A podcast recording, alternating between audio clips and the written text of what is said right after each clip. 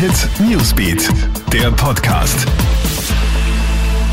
Mittwoch, der 5. Mai, Gilbert Stadelbauer da. Hi, ich habe für dich das aktuelle News-Update am Abend trotz vollem Impfschutz an Corona erkrankt.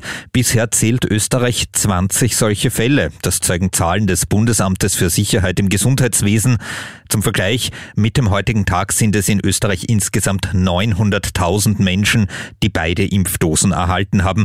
Die 20 Betroffenen haben trotzdem Symptome entwickelt. Sechs von ihnen sind an Corona auch verstorben. Zwei weitere haben im Krankenhaus behandelt werden müssen. Weil der erste Peaks nicht eingetragen worden ist, könnten Tausende in Niederösterreich um ihre Erleichterungen für Geimpfte umfallen. Ab 19. Mai soll ja zunächst der gelbe Impfpass in Papierform als Eintrittskarte für Gastro und Co. herhalten.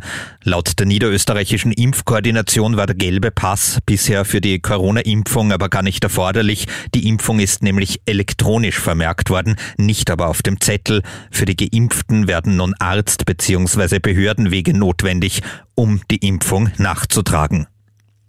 Ein grausames Verbrechen entsetzt Frankreich. In der Nähe von Bordeaux hat ein 44-jähriger Mann seine 31-jährige Freundin auf offener Straße ermordet. Er hat die Frau verfolgt und ihr auf die Beine geschossen. Sie bricht daraufhin zusammen. Da begießt er sie mit einer brennenden Flüssigkeit und zündet sie an. Die dreifache Mutter stirbt. Ereignet hat sich die Tat in einem bürgerlichen Wohnviertel. Der Mann wurde festgenommen und eine Leiche auf einem Friedhof nahe Bonn in Deutschland gibt Rätsel auf. Diese wurde nämlich an einer Stelle gefunden, wo schon lange niemand mehr bestattet worden ist. Im besten Fall hatte der Verstorbene einen sehr guten Sarg, sagt ein Polizeisprecher.